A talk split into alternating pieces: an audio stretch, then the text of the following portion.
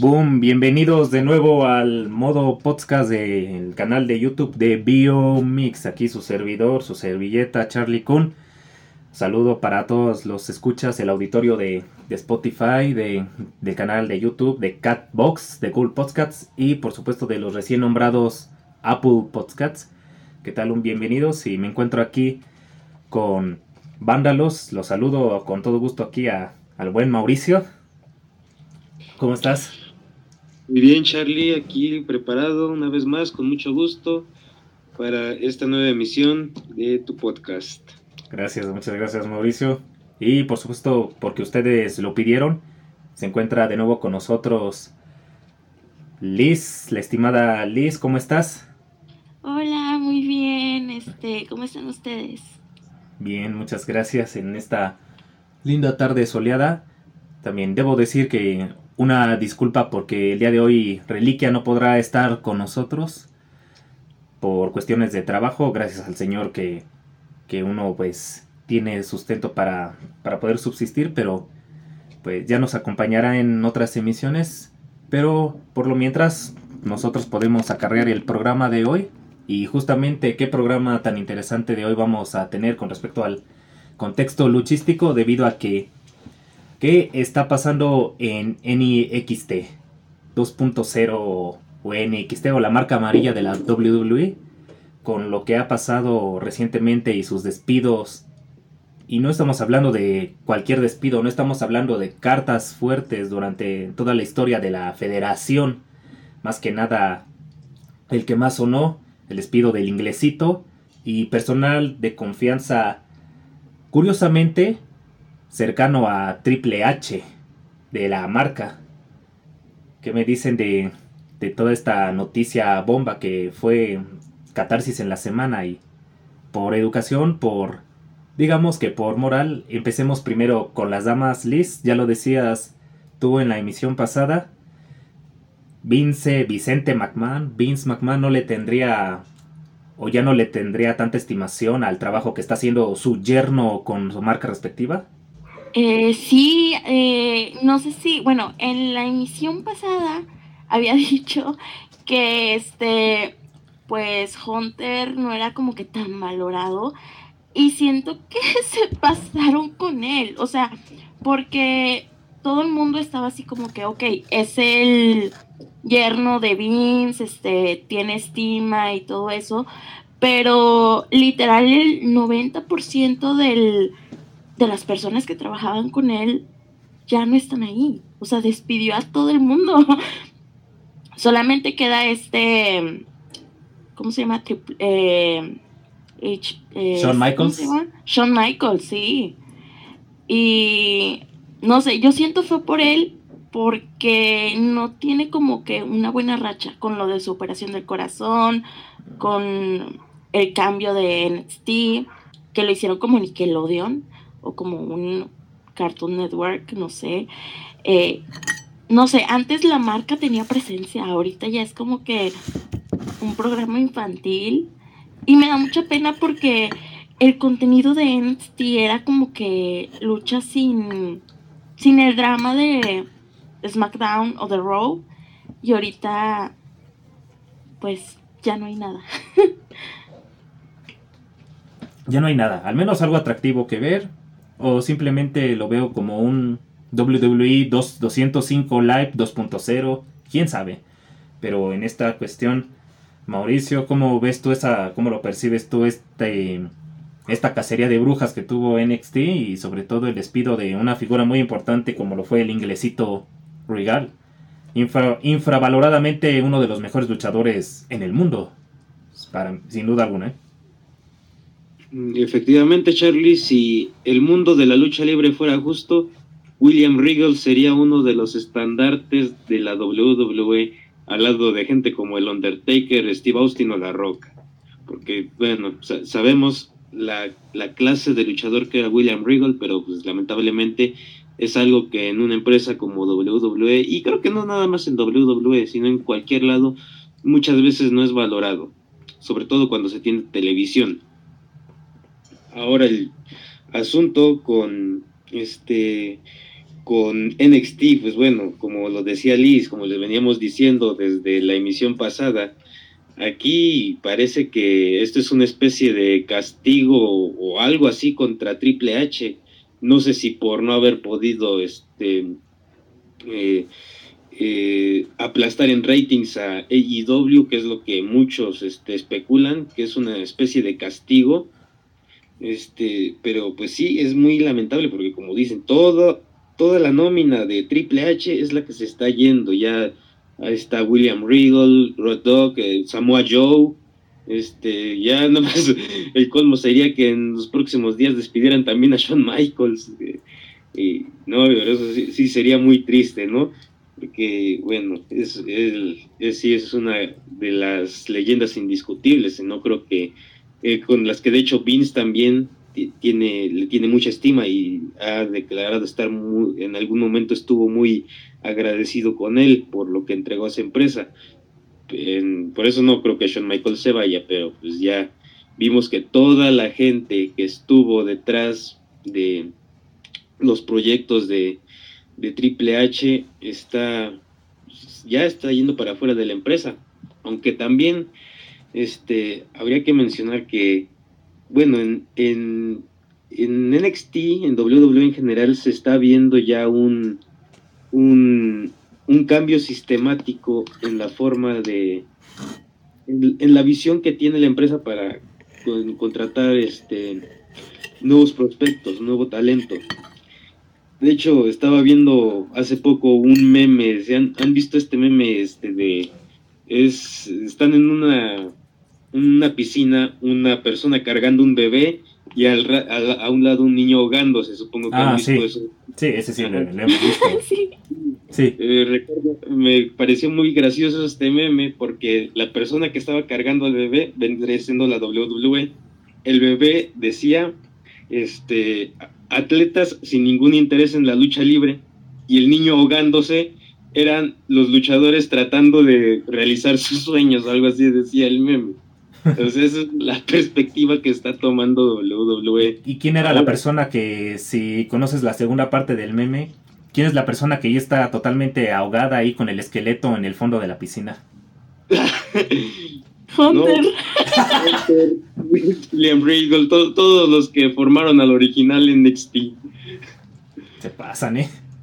Sí, sí, sí, sí, Y digo se pasan porque no porque esto, yo percibo, yo olfateo que esto va más allá de, de Vicente McMahon. Sino también siento yo que esto también tiene el, lleva el, nombre y apellido de, la, de otra persona que creo que conocemos muy bien y que está metida en el negocio de la Wii y tiene increíblemente casi la misma jerarquía que, que Vicente. Nada más y nada menos que el señor Nick Khan siento yo que es, él también debe estar metido en esta descomposición de NXT. Pensé que ibas a mencionar a Kevin Don Charlie. Mm, no, no, él es, él solo es un subordinado.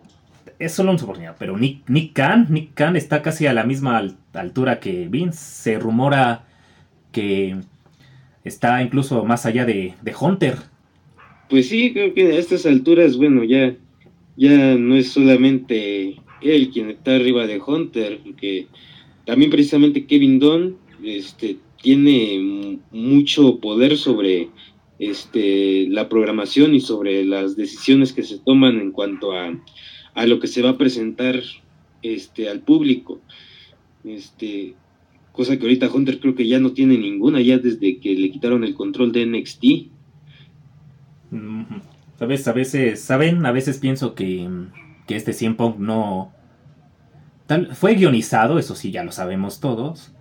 Pero no dudo que haya, hablado con la verdad en su famosa promo del Pipe Bomb del 2011, cuando decía que la lucha libre mejoraría cuando Vince McMahon ya no esté en este mundo. La WWE había dicho, pero la verdad lo dudo mucho. ¿De porque, ah, de hecho, es algo que este, se me pasó mencionar este, en el podcast pasado este, cuando preguntabas, Charlie, que cómo, cuál era la visión del futuro de las empresas estadounidenses.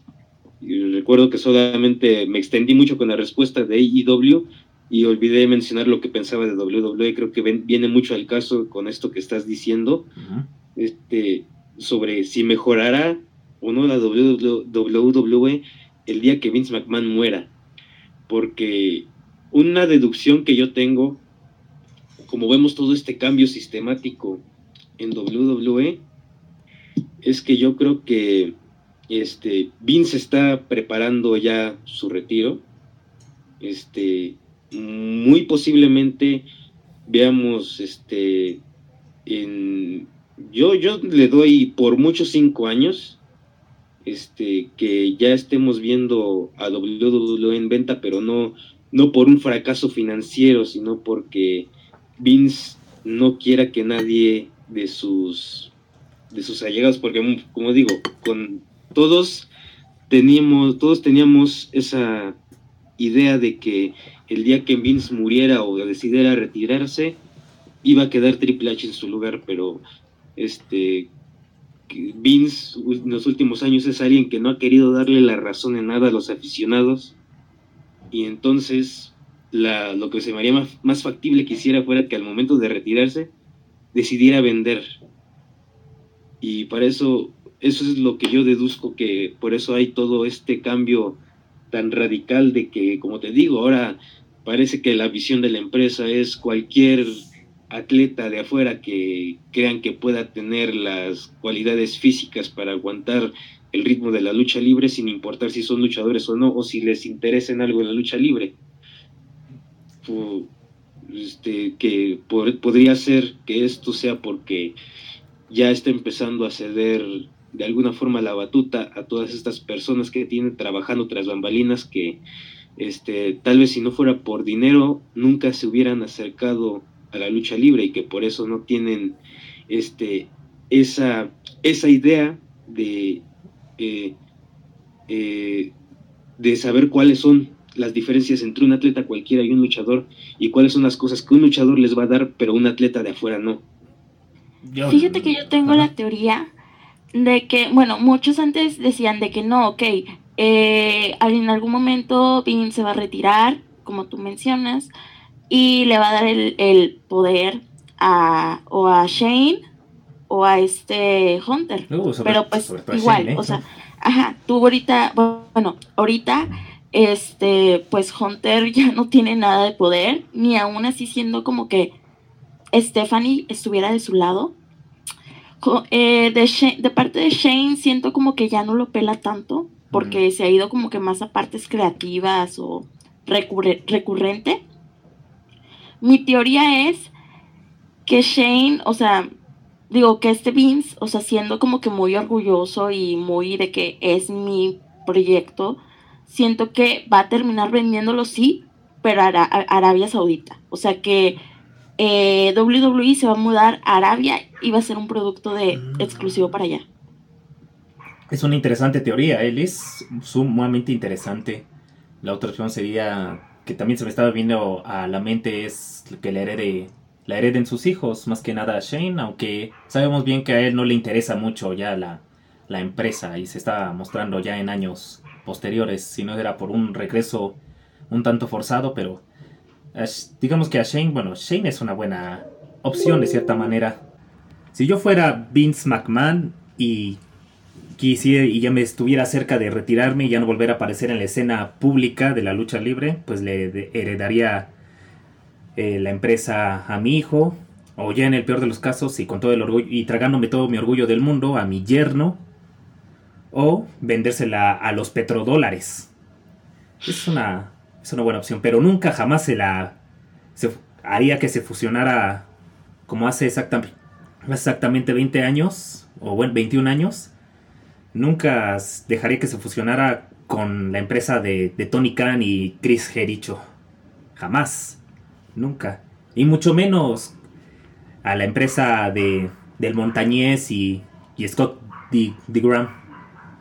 O sea, Impact, Atenea, o bueno, hoy en día Impact Wrestling. Nunca dejará que se. Yo nunca dejaría que se fusionara con mi competencia. Pero bueno, pues. El panorama en un futuro de NXT, mm, Liz, alguna, bueno, ¿tienes también alguna hipótesis de qué podría, qué podemos esperar ahora de NXT? Ya que ahora Vince McMahon quiere volver a tomar o retomar ahora sí que el control creativo de la marca y de, de todo lo que abunde en ella. Pues es que mira, yo de NXT casi no veo nada. O sea, solamente es como que, ok, hora de comida, voy a ponerlo. Pero te digo, mmm, siento que va a terminar siendo como un SmackDown o como un Raw igual. O sea, las, eh, ya, va, ya va a quitar el estilo de, de lucha que tenía Hunter, que era solamente de peleas, nada de historia. Lo que me molesta a mí es que ahora ya no hay tanto rooster de, mm, de ahí, o sea, hay muy pocos luchadores. Siento que van a mover gente de, de SmackDown igual a NXT o de Raw a NXT, pero ya no va a ser lo mismo. O sea, simplemente va a ser como la misma marca amarilla de siempre, una extensión de, de, SmackDown y de la misma programación y ya. No va a haber ninguna novedad. Mm, pues bueno, siento que gente como Javier Woods le vendría bien ahora al estilo que está manejando la marca multifacética. Otro que dices, mi buen Mauricio, ¿Qué podemos esperar ahora de NXT para el futuro? Pues de NXT, pues bueno, ya este vemos que la perspectiva de NXT que tiene Vince McMahon es que no es más que un territorio de desarrollo, porque es lo que estamos viendo, ya no hay este nombres pesados en la marca, ya se, se fue este se fue Samoa Joe, se fue ¿Otra vez se fue? Sí, sí. sí, ya lo despidieron, pero ahora sí para siempre. Ahora sí ya. Ahora sí se murió en serio. Este, y bueno, te digo, el alma de la marca Johnny Gargano no quiso renovar contrato. Kyle O'Reilly, a quien de hecho la empresa quería mantener, este, mm, pero él igual decidió no renovar y ahora ya lo tenemos en AEW junto con Bobby Fish. Ah, qué bueno ver de nuevo a Red, a los Red Dragons juntos como en las escenas independientes, ¿eh? Aunque yo creí que el arma de la marca Watmo, quien le dio el prestigio, ahora sí que luchístico al, a NXT, era Finn Balor. Sí, y puede que regrese, pero pues siempre, siempre se lesiona. Pero eso también es como que una parte de lo que pienso, que va a volver fin a NXT, pero ya es como que tantos cambios como que ya déjenlo ahí. Mm. de hecho, de hecho cuando este cuando lo draftearon es SmackDown, él quería este él estaba pidiendo que lo regresaran a NXT. Pero justo después vino todo este asunto de que Vince le quitó el control a Triple H y lo convirtió en sí, lo ya tomó completamente el control y lo moldeó a su completa perspectiva y Finn no volvió a mencionar nada. Sí, porque lo que querían era trabajar con Hunter, no estar en una marca. Sí, sí, efectivamente. Pues, yo sí lo veía, este Finn Balor era agente de confianza de, Triple H, al igual que, que Samoa Joe, Kevin Cross y todos los, toda la demás ola de despedidos que han salido últimamente. El que sí me dolió fue más este el de William Regal, ¿eh? ya que él siendo él sí lo considera un pilar infravalorado, pero e, es un pilar de la, de la federación a nivel del enterrador y de, la piedra fría. Y un pilar a nivel de producción, más que nada, ya no tanto en el espectáculo, sino que él todos estos últimos años había estado muy metido en la producción de los eventos y pues por lo tanto era un era uno de los responsables de que sobre todo NXT este, gustara tanto a los aficionados, porque él, le daba forma desde afuera, no ya no tanto en el ring. Me creen. ¿Y si supieron que Ring of Honor le ofreció un contrato o anduvieron platicando con él? Eso sí no lo sabía. Solo sabía que. Pasó hace como dos días. Solo sabía que el vestidor se puso tristísimo por la salida del inglés, pero lo de Ring of Honor no lo sabía. Y eso pasó hace como dos días. Y ojalá tome de que, se vaya para allá. Sí. También sorpresivo lo de Ring of Honor. Ya en un momento más adelante ya estaríamos hablando de lo recientemente sucedido con Raw y con TNA. Ya, ya iremos ya más adelante con ello, pero primeramente Ahora bien, ¿qué podríamos esperar de, de Triple H en un futuro? ¿Ustedes creen que permanezca dentro de la empresa de la cañada? ¿O como muchos aficionados ya es, están empezando a exigir o a alzar la voz diciéndole que busque mejor otro camino y un mejor ciclo fuera de la empresa de su, de su suegro. Hasta muchos dirían, ya mejor vete a All Elite Wrestling, ahí te van a, ahí vas a estar mucho mejor. Mira, Mark Henry, al B-Show.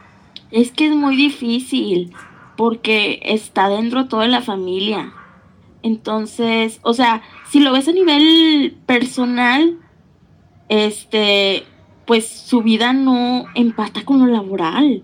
Entonces, este, yo si fuera él, eh, no sé, no sabría decirte porque a mí me gustaría verlo en otro, creando su propio imperio. Estaría muy padre. Y créeme que muchos, eh, muchas estrellas seguirían con él. Igual, dejarían, eh, ¿qué te gusta? AEW, eh, dejarían Ring, Ring, of Honor, eh, hasta incluso de Japón. Se irían solamente para estar con él. Eso sería... Y se armaría algo muy, muy padre. Eso estaría bueno. ¿Tú estarías de acuerdo, Mauricio, que mejor que Hunter haga su propia empresa de lucha libre con juegos de azar, mujerzuelas y toda la cosa? ¿O tengo una mejor idea que que sea ahora la cabeza, una de las cabezas ejecutivas de Ring of Honor y la potencia a la, a la empresa luchística global que merece ser? Mm, pues sería el escenario ideal que, porque sí, efectivamente, hay mucha gente que este, ya ha trabajado con Triple H y que han tomado, este, le han tomado gusto al, al estilo que, que tiene para la programación y los asuntos creativos. Así que sí, definitivamente si Triple H se saliera, sería un hecho. Por ejemplo, tendríamos quien, Finn Balor, Samoa Joe, Adam Cole.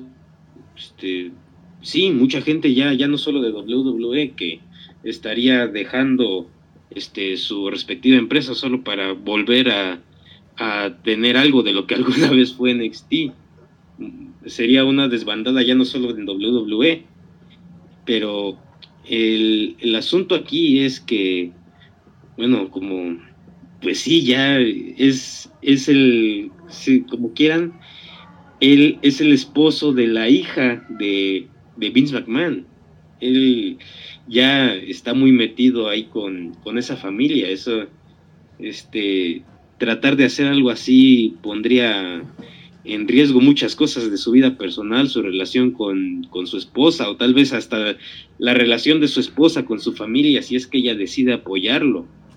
Mm, por, eso en, en, este, en este caso sí lo, lo vería muy difícil. Si fuera solamente Triple H alguien que se hizo de la confianza de Vince y por eso le dio esos, este, esos puestos en, en, la, en la directiva, este, podría ser una posibilidad muy fuerte. En este momento yo creo que ya tendríamos a Triple H fuera formando su propia empresa o hasta trabajando en AEW o como dice Charlie en Ring of Honor, tomando el control de Ring of Honor. Pero el problema es que es el yerno de Vince McMahon, es ya un miembro político de la familia McMahon. Muy difícilmente vamos a verlo separarse de, de la empresa de esa familia. Mm. Ahora que lo pienso, creo que All Elite Wrestling mejor no. Estando Cody Rhodes ahí. No, o mejor olvídalo. Creo que sí, olvídalo. Sí, Cody lo limitaría mucho. No, no, lo limita. Más bien, se odian, que yo sepa ellos, esos, bueno, sobre todo él, él y demás, este, personas que están dentro de All Elite Wrestling, que fueron enterradas por él, lo odian y no, no lo querían, querrían dentro ahí. Mm, sí, pero bueno, en, bueno, es un escenario muy hipotético, ¿no? Pero dime, tú que, tomando en cuenta el boom que fue NXT durante la primera mitad de la década pasada, a mediados de la década pasada más bien, este, dime tú, si, si se diera la oportunidad, ¿a quién crees que preferiría Tony Khan? Uy. Es, está difícil. No, ¿eh? está muy difícil porque Cody es como Es- vicepresidente, algo así. Ajá, Esa, él, Chris Jericho y la Eli- Elite son los accionistas de, sí. de All. Elite Wrestling. Y, o sea, de cierta manera Cody Rhodes es el dueño, en parte, de la empresa y obviamente si decides a, por una leyenda, una figura, un ícono de la lucha libre americana por sobre tu socio comercial, pues obviamente es, te vas a quedar con quien te esté dando el, el billete y la, la firma y es parte de la firma titular de la, de la corporación, de la empresa. O sea, Ton- si yo fuera Tony Khan, diría, no, mejor me quedo con, con Cody, con la familia y con los hermanos Rhodes. y- Aunque sí, mira, Triple H es este. No te niego que mucha gente sí lo querría ver en All Elite Wrestling, pero es que sí, es muy difícil estando no solamente Cody Rhodes ahí, sino mucha gente que detesta a, Triple H. Sobre todo el sobrino del animal genético que sufrió uno de los más grandes estragos y entierros durante el reinado de su famoso reinado del terror de Triple H. Sí, pero también ponte a pensar. eh, la mayoría de los fanáticos, por no decir todos los fanáticos de AEW, odian a la WWE. Entonces, en dado caso de que Hunter se saliera de la WWE y se iría este, a AEW, lo tomarían como un wow. O sea, él es yerno de, de la persona de este Vince y se salió y ahora está aquí. Entonces ahora vamos a quererlo todos. Entonces creo que generaría eh, algo positivo a AEW, pero también enterraría a la WWE. Mm, sería como un cachetazo, ca- una cachetada de guante blanco más que nada. Sí. Pero como les digo, ahora que lo pienso bien, es, es algo imposible, estando ahí mucha gente, sobre todo el sobrino de Scott Steiner recientemente haciendo su debut en, en Dynamite del miércoles antepasado. De hecho, hizo una referencia en su entrada respecto, le lanzó una indirecta a Triple H destruyendo una X en, en la mitad de la rampa, que obviamente estaba simbolizando NXT debido a su fracasado intento de incorporarse a la federación.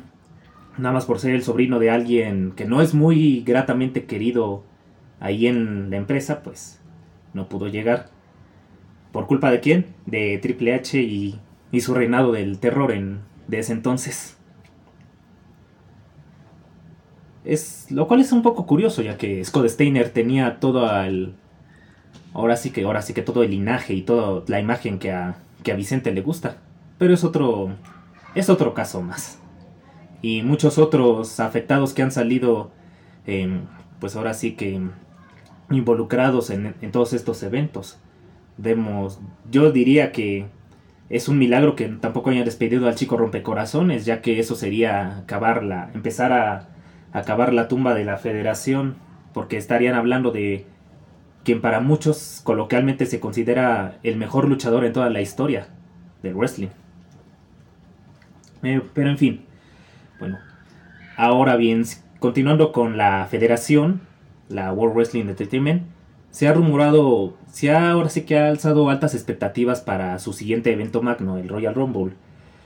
Y a contrario a lo que acostumbraban realizar cada año, ahora están, digamos, develando todas o una que otra sorpresa que usualmente no se develaría hasta el día del evento. Uno de los casos más sonados es traer de regreso a la señorita Mickey James al Royal Rumble femenil, pero lo curioso es que la están vendiendo como la actual campeona de las knockouts de Impact Wrestling. Es, curiosísimo. O no sé si solamente un, sea un toque de estrategia comercial o quién sabe qué clase de intenciones tenga WWE en este Royal Rumble del 29 de, enero. ¿Qué perciben ustedes con respecto a esta, estos movimientos que está haciendo la WWE y a lo que hacen referencia últimamente de abrir la famosa puerta prohibida para aquel día? Pues mira, yo tengo muy pocas expectativas de eso. O sea, yo soy súper fan del Royal Rumble. Creo que es mi evento favorito de la WWE. Em, he llorado. cada que sale algún eh, luchador que no es como que, oh, no lo esperaba. Em, como Cristian, ay no, qué bonito. este, y vender a, esta Mickey como Impact, ok, te lo ven, te lo compro. Siento que es una estrategia para nivelar las alianzas que tiene AEW con, con otras empresas. No sé por qué yo tengo el presentimiento de que van a haber más sorpresas, o sea, aparte, no, no Mickey, sino también, bueno, en el Royal Rumble femenino van a salir más de Impact o de, o de Raw, y en el masculino igual. Mucha gente dice, yo eh, pienso, o a lo mejor van a llevar gente de, de AEW, como hace rato leí de que quieren que Chris Jericho esté ahí, cosa que yo no creo, y también CM Punk. Pero no sé por qué también siento que la puerta prohibida sería traer de regreso a Jeff Hardy. Por lo mismo de que tenía problemas de, de drogadicción, todo eso. Y le quitaron la oportunidad, o sea, le quitaron el contrato. No sé por qué siento también que eso puede ser como que la puerta eh, prohibida, traerlo de regreso. Pero tengo también otras teorías de luchadores que pueden regresar. Este, uno de ellos es María y este Mike. Mm. Regresar. Este, solamente para Royal Rumble. Y ya, o sea, sería como luchadores prestados. Pero no volverían a la WWE. Solamente es como que, pues préstamelos para el, para el Royal y ya. Puede ser, ¿eh? Puede ser. ¿Y qué percibes tú, mi estimado Mauricio? ¿Cuál crees que sean las expectativas para el Royal Rumble, la batalla real?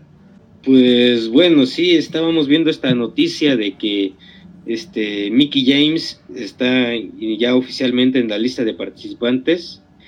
Y sí, como mencionas, muy curioso esto de que se reconozca ya no solamente su reinado, sino que, mencionen la marca como tal de otra empresa, es algo que se ve muy, muy raramente en WWE pero pues la verdad creo que sí lo hemos visto. O sea, no, no puedo recordar un ejemplo así concreto, pero este creo que ya se había, se había visto alguna vez que se reconocía este, a alguien de otra marca, mientras todavía pertenecía hasta, sí, todavía estaba ligado a ella, pero aunque sí debo admitir que nunca había sido este, este, con alguien que fuera a tener presencia en, en un evento de la empresa. Por eso, eso es lo, raro, lo que mucha gente ve como algo raro, yo no lo veo tan, tan raro. Este, y bueno, han habido muchas especulaciones al respecto estas últimas este, semanas, eh, pero la verdad yo, yo lo veo solamente como, como eso, como especulaciones, porque sí, es Mickey James, sí es la campeona de las knockouts de Impact, y la han presentado como tal, pero, mm, pero bueno, eso no, no quiere decir que, que estén, este, de alguna forma se estén aliando con la empresa. También otro detalle es que, que ha alimentado muchos sus rumores es que Moose ha estado retando a, a, Roman Reigns a través de Twitter, pero ah, sí, ¿verdad? Ah, sí, sí, sí, sí, ese.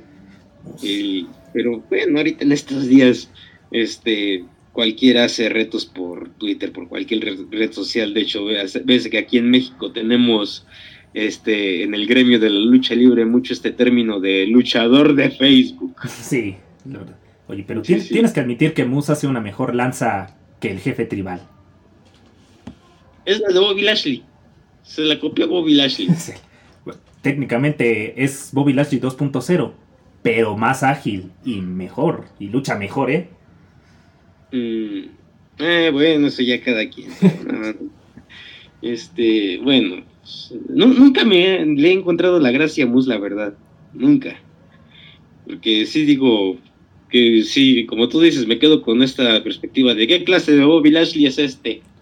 Haz de cuenta que es como un Willy Mac. Sí. Eh, más, más parecido, pero no. Un, un Willy Mac mamado. A eso. eh, sí, no, no, no, pero hasta en eso es mejor Apolo Cruz. Ah, bueno, sí.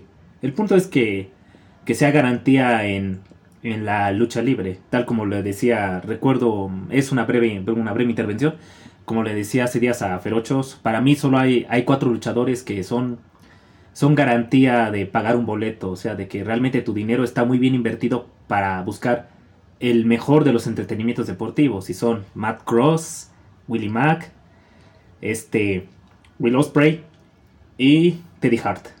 Son para mí los cuatro mejores luchadores con garantías eh, de entretenimiento deportivo.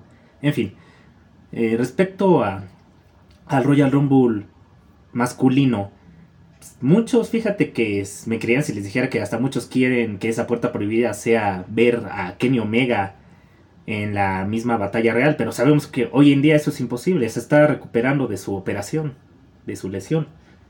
Pero a lo que hacen referencia es gente que jamás en su vida ha pisado la WWE podría aparecer por primera vez en, en la empresa de la cañada, tal, fue, tal como el caso de lo que fue AJ Styles, que ya había participado en la federación años atrás, pero así como un, pero un debut así realmente em, de alto hype y totalmente comercial a su estilo en el 2016. Muchos quieren ver a Kazuchika Okada, a Tetsuya Naito, a Shibata, gente de New Japan, gente de Pro Wrestling Noah, de All Elite Wrestling quieren que regrese CM Punk, que regrese Cody Rhodes. O hasta incluso me creerán si les dijera que quieren ver hasta incluso a gente de AAA dentro de, de la batalla real. O sea, nadie sabe o se ha especulado mucho de cuál será esa famosa puerta prohibida que W va, va, a tocar ese día, que se va a atrever a, a utilizar. ¿Cuál será, eh? No tengo idea, eh. A lo mejor sería un... ¿Quieren ver otra vez a Jeff Jarrett en, el, la batalla real como en el 2019? No, o sea, sí he visto, ay, perdón, sí he visto memes de que, ay, quiero a, de que personajes de la AAA, de que, por ejemplo, vi un meme de Mister Iguana y yo de que, ay, yo también quiero. este, pero, mm, te digo, no sé. O sea, por ejemplo, no te veo un AAA en, en la en la WWE, pero sí te veo a alguien de, de Impact o de Raw. Te digo, mis. Yo pienso que Mike, el esposo de esta María, va a estar ahí. María también, en el femenino. Em, este, Willie Mac, ay, sí, yo quiero que esté ahí. Este, me encanta él. Em, sí, estuvo, bueno, brevemente, perdona Luis, brevemente sí estuvo incursionando en WWE, pero me, lamentablemente una enfermedad ya le impidió entrar al roster principal. A él y a Sammy Callihan. Pero sí, ah. adelante. ¿Y qué más? Y pues ya, o sea, pero te digo, todo puede pasar. Bueno, todo y todo no puede pasar, pero conociendo la WWE, nadie de AEW va a estar, por simple orgullo. Puede ser de otras compañías o puede entrar gente de nueva a de NXT a, estar ahí, pero no. Mm. ¿Y qué de ti, Mauricio? ¿Te gustaría ver un, nuevo debut de, de, New Japan Pro Wrestling o de Ring of Honor en la batalla real, como lo fue con Styles o en su momento Nakamura? Pues ese tipo de sorpresas siempre son gratas, Charlie. Y realmente no sería la primera vez que lo hace WWE. Recordamos en el 96, en sí en el Royal Rumble de 1996, también este, participó gente que nunca había tenido nada que ver con la empresa. Mm, podemos destacar a los Headhunters y Carlos Colón, que creo que hasta el momento han sido, fueron las únicas ocasiones en las que hicieron una aparición en WWE. Y un año más tarde, en, en, la famosa alianza entre AAA y WWE, apareció gente de AAA y de la lucha libre mexicana en el, en el Rumble de 97. Es cierto, Charlie, efectivamente, cuando vimos a Latin Lover, a Cibernético. Ah, sí, cierto. Oye, y interrumpiéndote, eh, también estrellas de televisión han estado ahí en, en el Royal. Y de hecho, creo que una de Jackass también va a estar ahí peleando, bueno, participando en el, en el Royal. Sí, efectivamente había eh, leído alguna este, publicación de una estrella de televisión que iba a participar. La verdad no recuerdo el nombre porque no, no lo reconocí, solo vi que era una, este, una celebridad de la televisión de Estados Unidos y parece ser que él también ya está confirmado. Ah, bueno, eso sí no es algo que pueda decir que me agrade porque bueno, ya bueno, ya saben lo que pienso de ¿Te acuerdas de ¿Se acuerdan de hace exactamente hace un año que se anunció más bien se sí, se anunció la incorporación temporal de Bad Bunny a la World Wrestling Entertainment? Exactamente hace un. A mí sí me gustó, pero porque él es fan, o sea, genuinamente él es fan. Y al inicio yo no le tenía fe, o sea, yo sé que lo ayudaron, pero vendió un buen, una buena match. Al menos vende mejor que Charlotte últimamente. ¿Qué pasó? Charlie es más cordial con la pobre Charlotte. no, este. la quieren, todavía le echamos tierra aquí, no, no. No, no, no, bueno, es, ese es el punto ya aparte, pero bueno, el punto con, con la Wii es que es, es curioso que, que ahora ande este, mencionando a sus participantes antes del evento, cuando se supone que no tendría que reservar esas sorpresas para que en, ese mero punto del, del, evento a todos se les pare el corazón al ver a esta persona, ya sea luchador de otra empresa o un debut o una estrella de televisión llegar a la WWE en el Royal Rumble. Es, es que es muy... No sé si está o desesperada por, por rating o es una estrategia muy subliminal que aún no, hemos entendido, no hemos, no, no nos hemos dado cuenta, ¿eh? o simplemente mm, quiere hacer cosas de manera distinta, eso es todo, sin ninguna, sin ningún resultado así más, este, extra dinámico. ¿Quién sabe? ¿Quién sabe cuáles son las extensiones de la, de la WWE para este Royal Rumble y la famosa puerta prohibida? ¿Cuál será? A lo mejor nada más lo descubriremos ese día o, o yo podría apostar que que sería Hulk Hogan. Sí, apuesto a que es Hulk Hogan esa puerta prohibida. No, no sería de extrañarse conociendo cómo es la WWE. Pero pues bueno, ya, una puerta prohibida. ¿Qué, pues, podría ser realmente una puerta prohibida? Pues, o mm, la roca. Mm, o sea, ya que hay muchos despidos, a lo mejor como para compensar. También se rumora mucho que la roca, sí, que, que ya la roca también va a estar este, que este incluso va, a luchar otra vez en WrestleMania, La Roca. Precisamente creo que ahora que lo mencionan, este, bueno, es que es factible, este, viendo desde la perspectiva de, de la posible programación para WrestleMania, porque realmente tenemos ahora que son los campeones Brock Lesnar y Roman Reigns. Sí. Eh, ellos ya creo que difícilmente van a perder. para un cuarto encuentro, ¿eh? Eh, es lo que me estoy temiendo, pero este digo ya, bueno, sería alargar mucho las rivalidades y además como para qué quieres unificar los campeonatos otra vez ahorita. Y entonces, siendo ellos los campeones, ¿a quién vemos en el roster este que realmente este tengan el peso suficiente este para digamos, ir a retar a WrestleMania, ya sea a Roman Reigns o a Brock Lesnar, y que sea este, un rival creíble. Hmm. Que tal vez tenga posibilidades de quitarle el campeonato a alguno de los dos.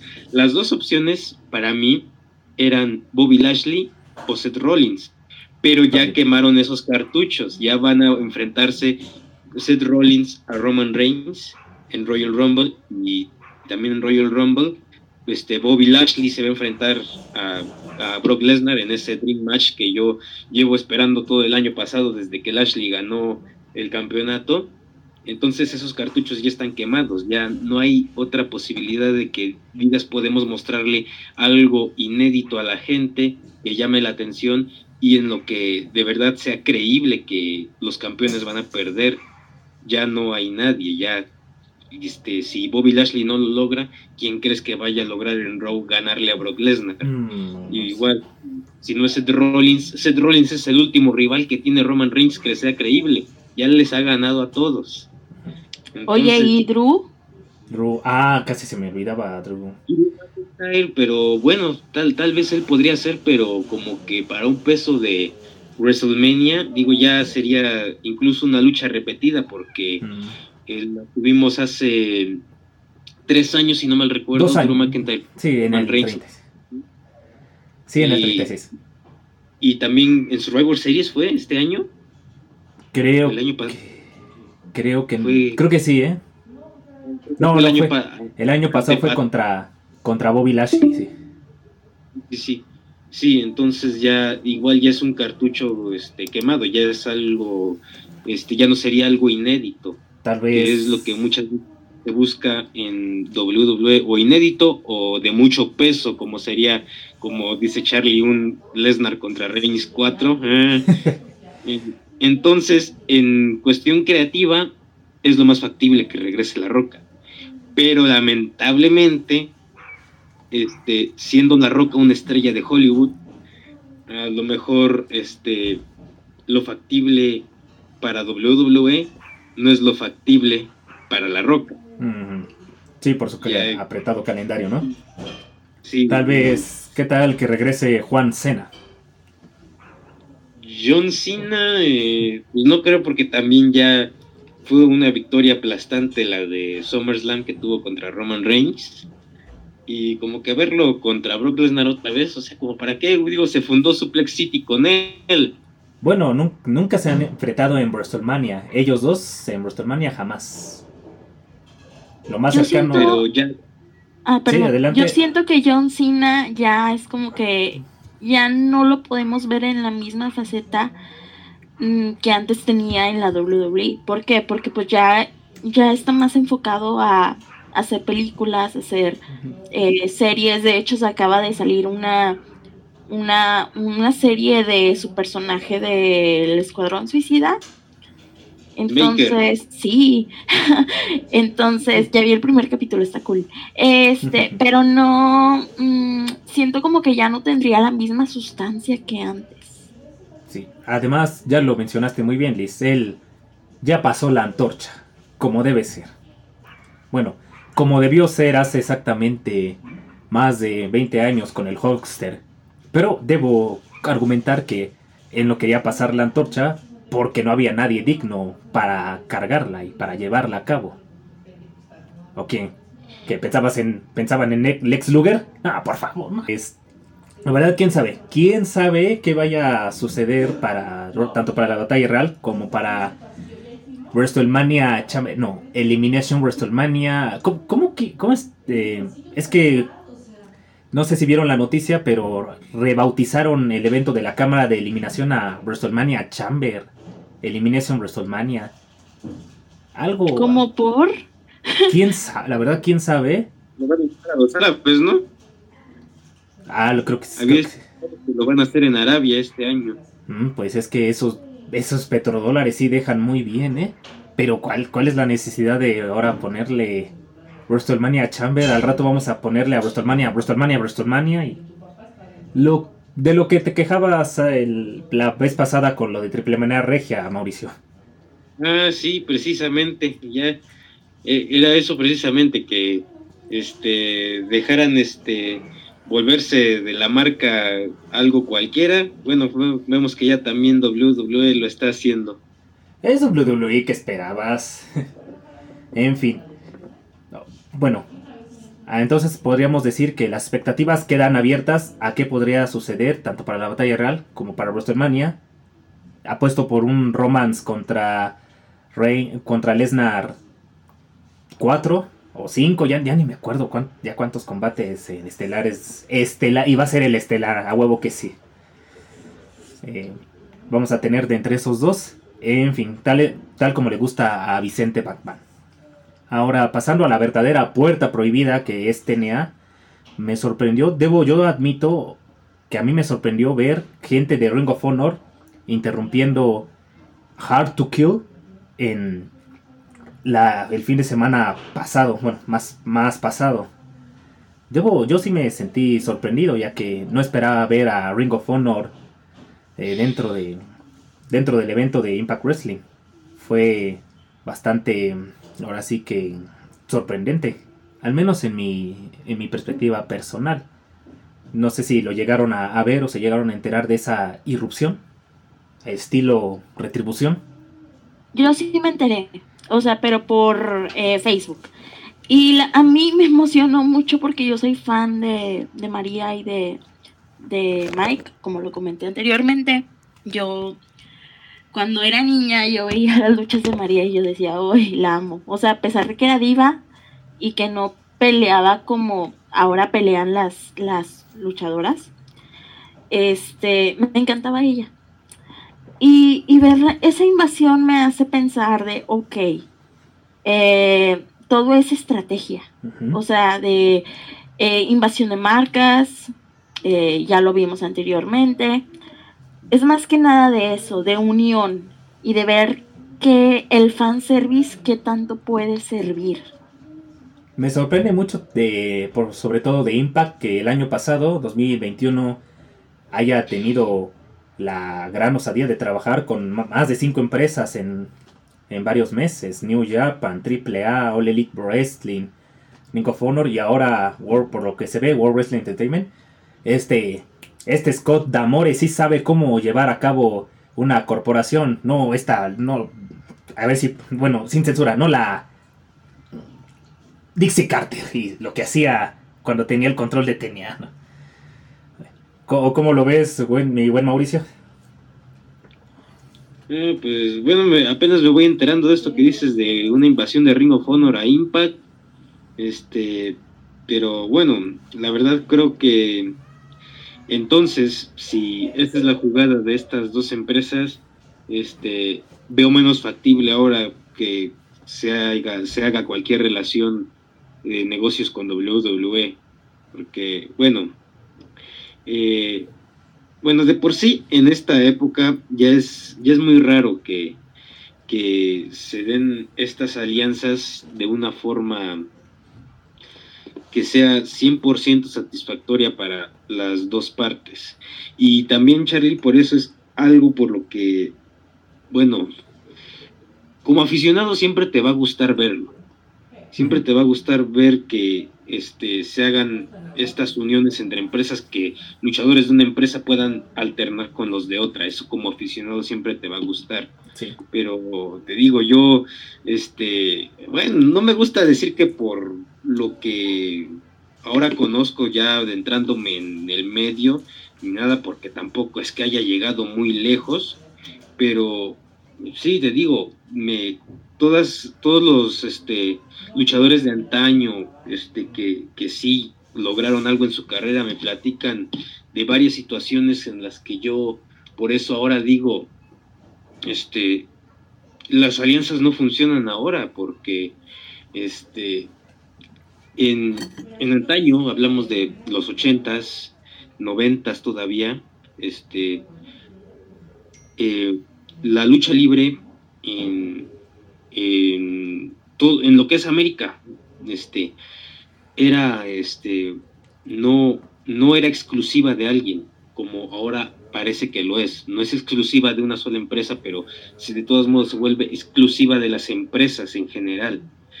Y cuando en esos tiempos vemos aquí en México eh, la época del Toro de Cuatro Caminos, de lucha libre internacional, de este del, cuando el Consejo Mundial de Lucha Libre era la empresa mexicana de lucha libre, cuando había una arena prácticamente en cada ciudad, en cada municipio, aquí en la Ciudad de México, bueno, que en ese tiempo era Distrito Federal, había una arena prácticamente en cada delegación, que ahora son alcaldías, este, y, y funcionaba porque los luchadores no eran de alguien.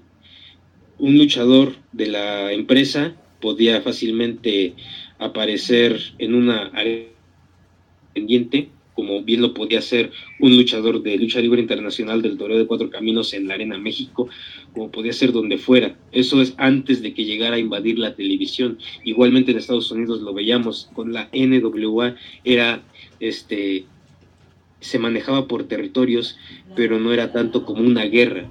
Eran todos los territorios trabajando juntos, este, buscando, claro, cada promotor, este, el crecimiento de su, de su promotora, de, de su marca, mm, pero sin, sin que esto llegara a afectar a, a, a otra promotor, a, otro promotor. Todos se prestaban luchadores, intercambiaban y funcionaba porque no había, por decirlo de algún modo, un orgullo corporativo. Y bueno, entonces, al no haber este, este, más bien ego corporativo, este, eh, se podían este, hacer estas, estos intercambios, estas alianzas de una forma este, sana, sin que nadie, sin, sin que hubiera tanto temor de que te fueran a perjudicar. Pero ¿qué pasa después?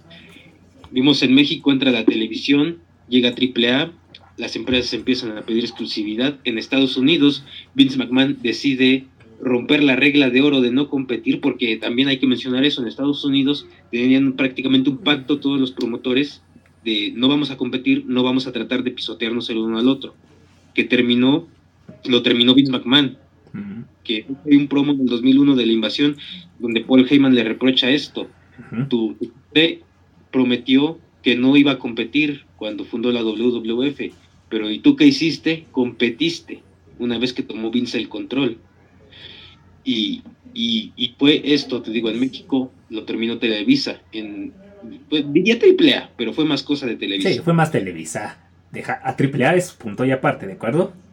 No pasa nada Con, con AAA, es Televisa.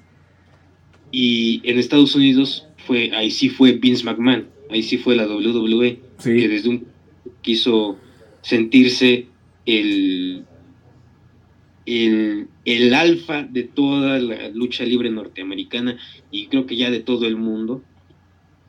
Este, y, y pues sí, lamentablemente en esos momentos fue que terminó todo, toda la posibilidad que tenían los luchadores de trabajar y brillar donde quisieran, que realmente eso era lo que les daba posibilidades de de alcanzar un grado de éxito, a lo mejor no el máximo, pero sí un grado que les permitiera a todos y cada uno tener algo de reconocimiento, que por ejemplo nosotros, bueno, los, lo vivimos, ¿no? Cada vez es más difícil posicionarte en cualquier lado.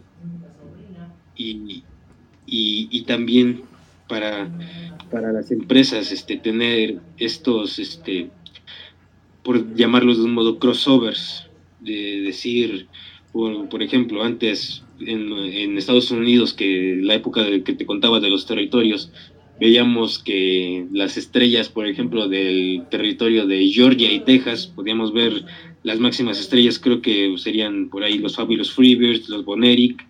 En Nueva York ya teníamos a Roddy Piper, a Bruno, a Bruno Sammartino. Cada, cada, cada territorio tenía sus estrellas, pero siempre convivían entre ellas, coexistían, se daban estos encuentros. porque era posible? Porque no estaba todo este asunto de que las empresas quisieran una exclusividad. Pero bueno, ya llegando a esta era donde todas las empresas te exigen exclusividad, donde si estás en una empresa no puedes estar en otra, eh, si se llega a dar una alianza este ya no es de la forma tan sana en la que existía antes por el simple hecho de que como ya no está esta cláusula, este, este pacto de caballeros que se tenía en Estados Unidos de no vamos a competir, mm, solamente te estás aliando para competir, pero de todas formas este, se vuelve una competencia de a ver quién es el más grande. Lo que les platicaba en las últimas dos emisiones de la alianza AEW y AAA que vemos muy marcado un dominio de AEW a AAA. Por allá, ya AAA ya ni siquiera puede disponer de sus campeonatos, que diga, oiga, quiero a los campeones para una defensa aquí en México y de, ah, no, es que nosotros ya teníamos pensado usar los campeonatos ese día. Oye, pensé que eran los campeonatos de parejas de AAA. Mm, Era el megacampeonato de AAA, entonces se vuelve en, en esa tóxica competencia de a ver quién es más dominante estando en la alianza y por eso mejor en la época actual es muchas veces mejor que cada empresa esté por su lado para no porque te digo cuando haces una alianza en esta época ya este sobre todo eh, el prestigio de las empresas yo siempre he dicho se da a base de dinero entonces, la empresa con menos dinero siempre se va a ver pisoteada por la empresa. Cuando hay alianzas, cuando hay alianzas, la empresa con menos presupuesto siempre se va a ver pisoteada por la empresa de mayor presupuesto, por más digas, por más que digan que están este en una relación de amistad, que o sea, ya ya con ese ego corporativo de que yo quiero hacer crecer mi marca y, y hazle tú como quieras con la tuya, ya no se pueden tener alianzas en las que las dos empresas involucradas salgan ganando. Por eso es imposible incluso una alianza de AEW con WWE, que son empresas con un presupuesto inmenso. Cierto. Y, y, aparte del ego, yo diría que nada más, no nada más de Vince, también Tony Khan tiene ya he visto unas cuantas este actitudes que veo que también tiene un ego enorme que digo no no es que lo reproche y creo que es necesario cuando estás este tratando de hacer crecer una marca pero este pues sí entonces ya este no no es muy este se vuelve muy mm, voy a usar el término que se usa para este las relaciones sentimentales este Tú úsalo, úsalo sin censura tóxico, ya sabes, de que, bueno, digo, siempre, siempre se va a ver muy marcada la superioridad de una empresa. Ahora imagínate si la diferencia es del nivel Impact y WWE. No, no, sí. Impact en estas alturas sería un tapete para WWE. Lo sé, a estas alturas, a estas alturas sí, pero mm, quién sabe en un futuro, ¿eh? Porque si fuese, si no fuese así, ya hace mucho le hubiera pasado lo que la WCW, ya hubiera muerto. Mm, pues ha estado cerca, Charlie. Si no ha muerto es porque ha tenido este, muchos cambios en cuanto a, a, la directiva. Han cambiado de dueño muchas veces, la han comprado muchas veces y no la han dejado morir. Eso es más bien lo que ha pasado. Que, porque si, si la hubiera comprado ya, no, no alguien que, quiera entrar al negocio de la lucha libre, porque eso es lo que ha pasado con Impact.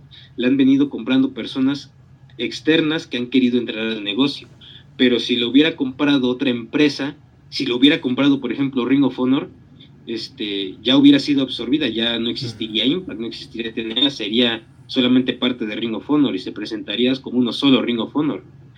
Igualmente, si lo hubiera comprado WWE, lo mismo que pasó con WCW, esa, esa es la diferencia. Si hubiera pasado algo así, Impact ya estaría muerto. Pero si ha sobrevivido es solamente porque lo ha comprado gente externa. Bueno, te lo, te lo pondría de la siguiente manera.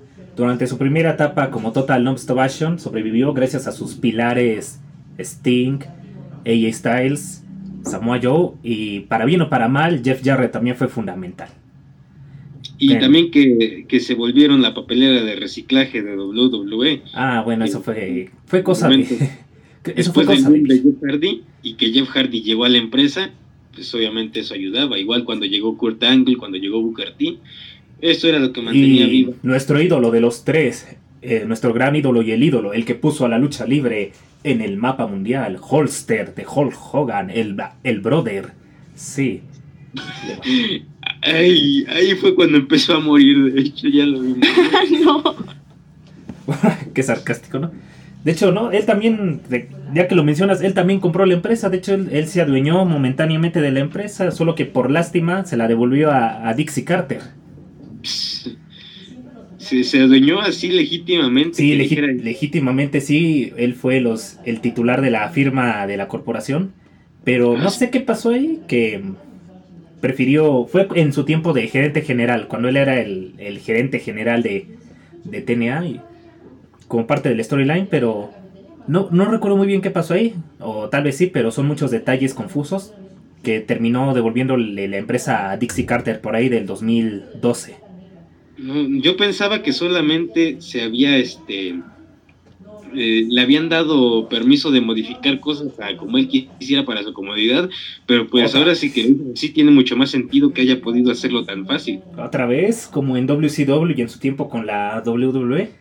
Y es, es que eso era algo que ponía en sus, en sus contratos Hulk Hogan. Él, si algo le incomodaba, si algo le molestaba, la empresa tenía que cambiarlo y si no, no, no firmaba. Ya, ya argumenté que fue por el bien del negocio. O sea, él era un cretino, pero, pero lo hacía por el bien del negocio.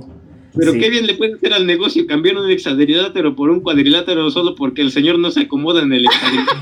sí. Pues muchos luchadores no, no llegaron a acostumbrarse al hexadrilátero, ¿eh? Eso sí. O sea, es mejor ir cuadrando porque cuando vas este vas corriendo en el encordado, hay, vas a un lado, hay cuerdas, no, ah, no, este, no hay cuerdas, o sea, tener esa, la geografía de, del encordado, tenerla un poco más lineal para poder trabajar bien, ¿no? En cierta manera. A algunos les funcionará mejor el extradrilátero, pero de manera universal un cuadrilátero podría decirse que es, es mejor de cierta manera, ¿no? Eh, pues yo, yo, creo que es, lo mismo, al fin de, a fin de cuentas es un ring, por eso no es algo de lo que me gusta quejarme. También voy a decir que no, no me gusta tanto el hexadrilátero, pero ¿Sabes? sirve para sirve. También sabes, pienso, yo pienso más este con lo que acabas de decir. Yo pienso, tengo más una psicología compartida como con la de Conan.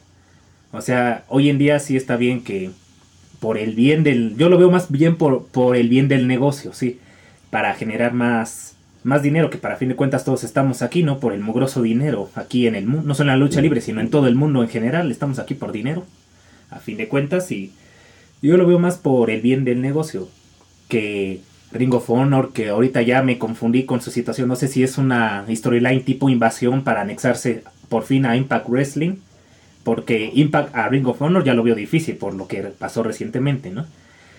No sé si esta sea una, un refrito de la del arco de la invasión del 2001 para anexar a Ring of Honor. El punto es que siempre es bien recibido, ¿no? Ya sea por servicio al fan o por refrescar las cosas. Siempre es bueno ver ese tipo de, de alianzas.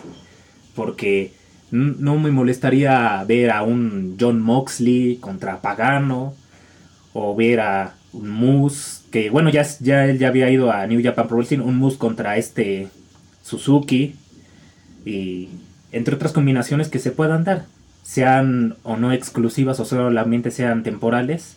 A fin de cuentas, ver gente nueva enfrentándose entre sí o ver luchas de ensueño que nunca en la vida se habían podido haber visto jamás por los egos de las empresas, por fin se puedan dar. Yo lo veo más por el bien del negocio, o sea, hasta los, luchadores en sí, ellos están contentísimos de trabajar con gente que nos que no sea la misma, porque la monotonía, la monotonía está cañona. Y el punto es que es, es el factor de, de corporativo, de mente corporativa, cómo maneja un ejecutivo eh, de una empresa y el ejecutivo de otra empresa, cómo manejarían esta alianza que podrían proponer sobre la mesa, como en el caso de en México AAA con los anticuados y dinosaurios del Consejo Mundial, que cómo propondrían un trabajo en conjunto entre esas dos empresas. No lo sabemos, sabemos solo que Dorian tiene esa intención total. Este Chavo no la tiene porque es una momia, no sé. Pero en ese sentido, ¿por qué no pensar en por en el, el bien del negocio? O sea, no, no por de que soy mejor que tú, mis luchadores son mejor que tus luchadores o mi empresa es mejor que tu empresa y lo voy a demostrar con la lucha libre, no, simplemente es, es darle a la gente cosas que nunca antes se habían dado y darle a la darles a, la venta encuentros atractivos de ver. No te hubieras, tú no te hubieras imaginado eh, que los hermanos Lee llegaran a, a enfrentarse a Laredo Kid, al hijo del vikingo o a los Lucha Brothers alguna vez.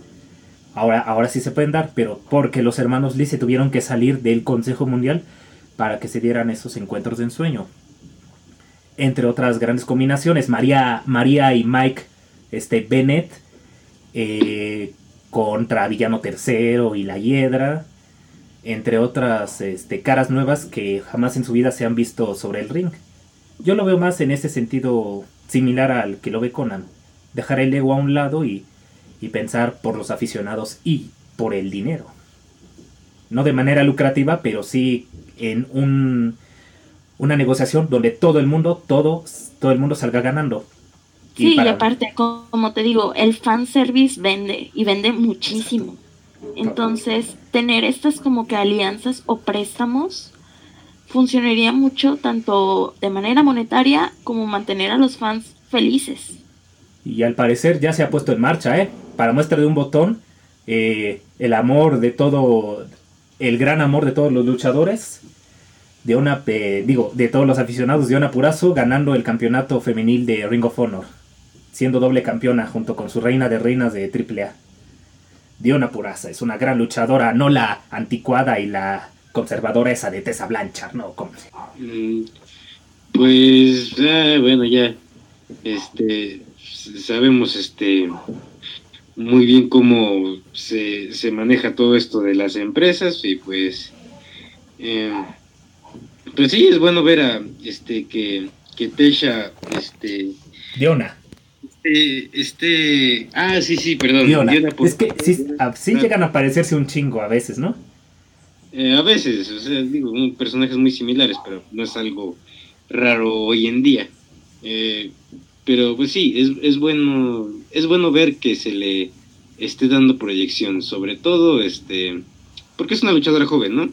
Es este, es alguien que ha demostrado, este, ser rentable, tener cualidades, este, no solo más bien no tanto en el ring, sino como, este, una personalidad, este, este, atrayente. E, es, lo que le veo rescatable más que nada a Diona Porrazzo, algo que, que, bueno, tampoco es que sea muy raro en Estados Unidos, es, es lo esencial, ¿no? Este... De que tiene buen micro. Ajá, el micro, que a veces me da tanto cringe escuchar a la gente hablar de eso, pero pues bueno. Ya es parte del negocio. ¿Qué, le hacemos? Es la lucha libre norteamericana, más que nada. Yo le llamo lucha libre de primer mundo. Mm, eh, no, no, no, no, no sé si se le pueda considerar así, pero eh, habría que, sería un muy buen tema debatir, qué es lo que hace la lucha libre de primer mundo. Sí, o sea, y será, ese, será el siguiente tema, estoy planeando ya con Reliquia aquí incluido, que sea el siguiente, la siguiente temática a analizar, ¿eh? Eso, que la diferencia, no la diferencia, sino el de marcar por qué allí sí el deporte, la, sobre todo el deporte del pancracio, sea uno de los más respetados en la nación y sus, sus nóminas, ya sean independientes o de, la, de corporativas sean de las mejores pagadas en, en el contexto de, deportivo, a diferencia de aquí, que luego por qué andan diciendo que la lucha libre aquí es sinónimo de pobreza y, y bla, bla, bla, bla, y más cosas, ¿no? Es lo que estoy planeando, pero sería para la siguiente emisión. Por ahora, pues, debo decir que hay algún otro tema, alguna otra este, temática para analizar previo al Royal Rumble o las sorpresas que prepare la WWE, o en este caso también TNA y Ring of Honor en esta mm, alianza estilo el arco de la invasión del 2001, allá antes de concluir la emisión.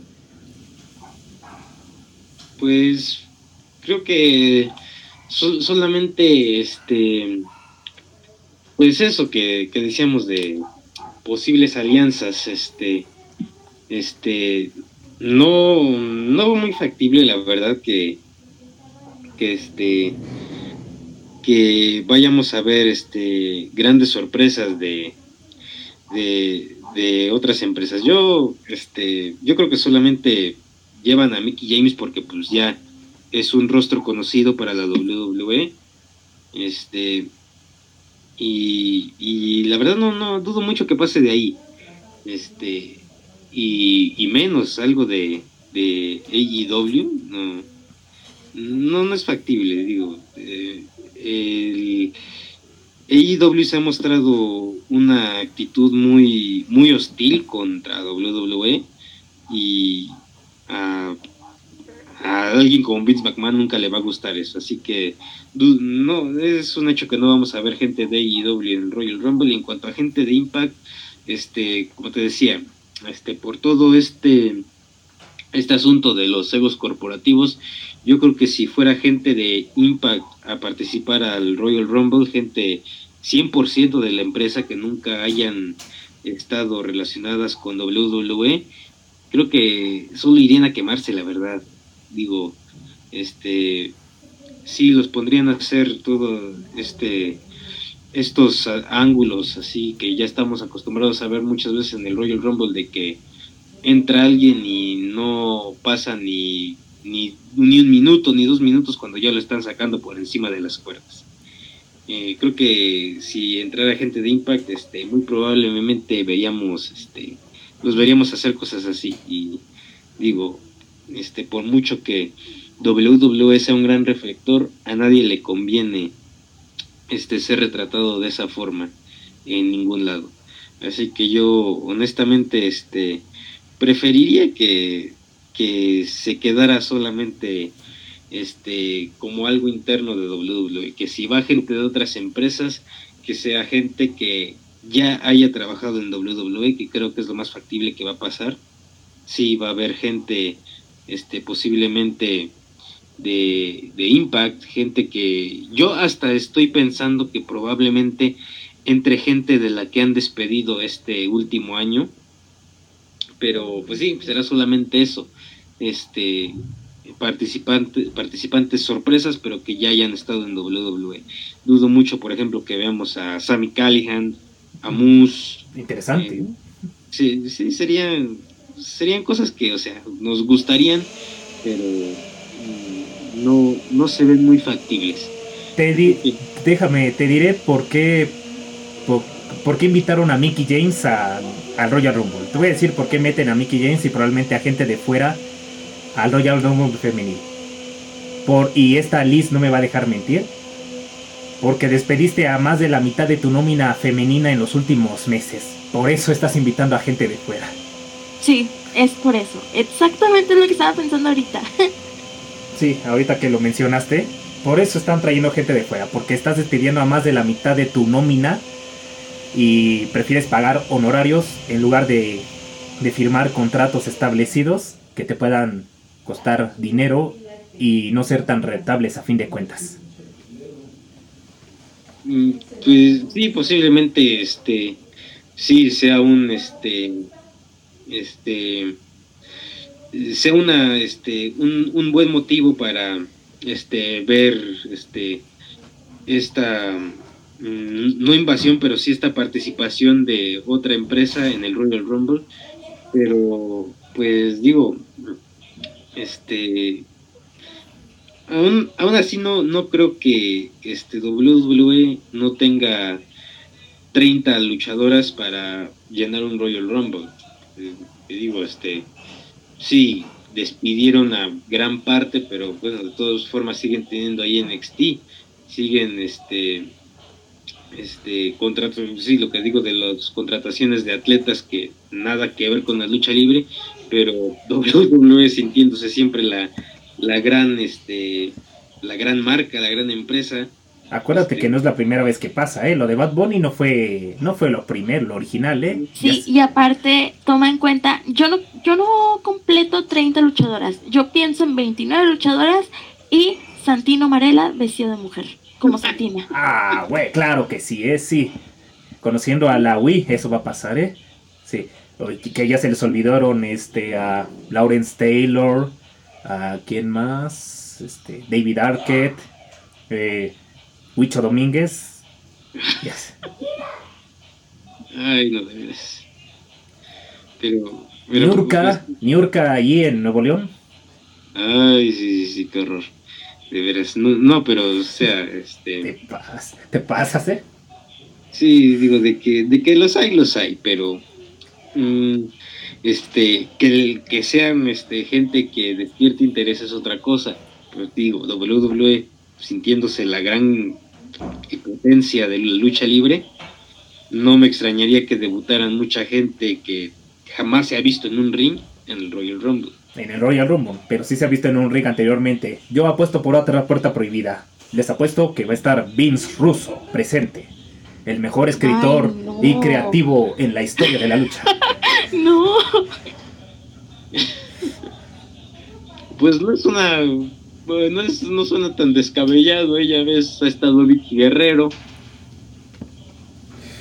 Ah, ah, ¿Qué tiene? Bueno, pues no suena tan descabellado. ¿No te acuerdas de Bash on the Beach eh, del 2000? Y, y luego en, tenía su, su facción de sexo.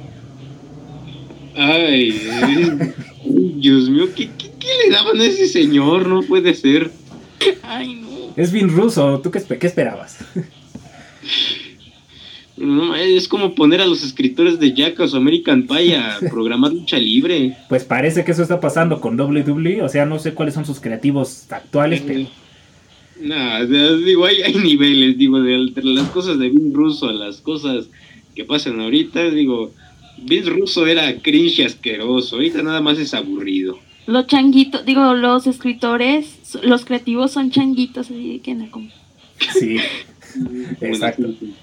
Es más, pero bueno, también este, ya para ir en el desenlace, yo quiero, a mí me gustaría que All Elite Wrestling contrate a Bray Wyatt, a John Hennigan, Johnny Elite, a Taya Valkyrie, también que contrate a AR Fox, que se traiga a ACH, a Will Ospreay de New Japan Pro Wrestling, a Shibata, a Kazuchika Okada. Me gustaría también ver a Raymaker ahí en All Elite Wrestling.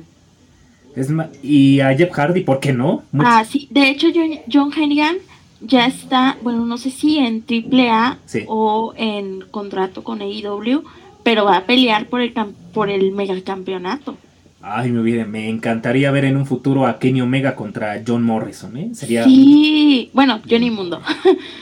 un contronazo, ¿eh? De, cin- de ¿qué digo? Cinco estrellas, de seis estrellas. Dave, Dave Messer, Sí. seis estrellas aseguradas, Dave. Sería una lucha, uff. Sí, ah, tú estás pensando lo mismo, ¿no es, ¿no es así, Mauricio? Pues sí, sería garantía de calidad, pero pues eh, ya nada que, que no se haya visto antes. Digo, ahorita ya, este, lamentablemente creo que ya John, Johnny Mundo, Johnny Impact, Johnny Whatever, este, John Hennigan, sería buen nombre ahorita que ahora que John ya, Morrison. que ya se pusiera Johnny Whatever. Johnny Whatever, sí, Johnny Mundo, Johnny Whatever. Pero sí, ya creo que ya, ya está entrando un poquito en la categoría de cartucho quemar. No, que oye, en todos estos, o sea, desde su primera etapa en WWE, después en su etapa de, en- de entierro, en las indies, en lucha underground, donde se terminó consolidando.